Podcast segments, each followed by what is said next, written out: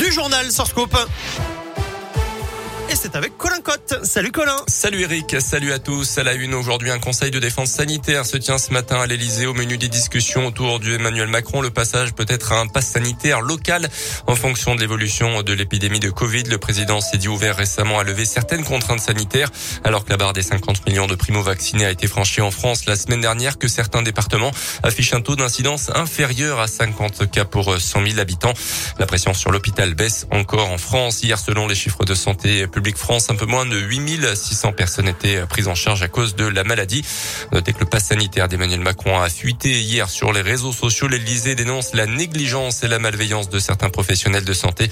La Caisse nationale d'assurance maladie a saisi le Conseil national de l'ordre des médecins à ce sujet. Dans l'actu également chez nous, clairement au sujet, au chevet de ces 40 000 étudiants, la crise sanitaire a mis en lumière ou accentué les difficultés de nombreux étudiants. Beaucoup n'ont que très peu de ressources et ont été privés de leur emploi dans la restauration, bien l'animation au gré des différents confinements. De nombreux dispositifs d'aide existent, mais il n'est pas toujours facile de s'y retrouver. Alors pour centraliser les aides autour du logement, de l'alimentation, du sport ou encore de la culture, la ville de Clermont a mis en place une page dédiée sur son site internet.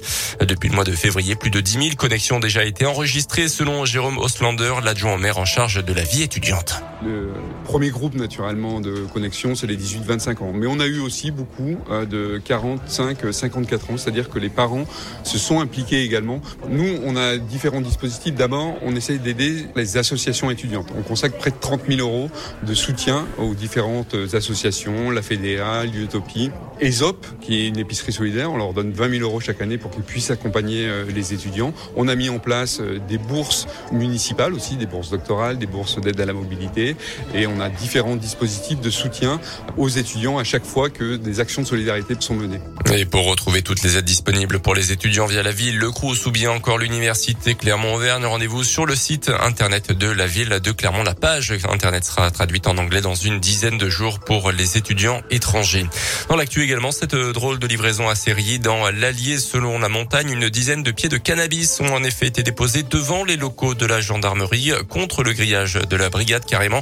Et certains des pieds de cannabis atteignaient un mètre de hauteur. On ignore pour l'instant d'où ils viennent et surtout qui les a déposés là. Une enquête a été ouverte. Une conductrice en garde à vue à Paris depuis hier soir après avoir euh, percuté cinq piétons sur les Champs-Élysées. D'après les premiers éléments, elle avait inhalé du gaz hilarant juste avant l'accident. Parmi les victimes, trois sont blessés gravement, ont été hospitalisés en urgence absolue. Une enquête là aussi est ouverte.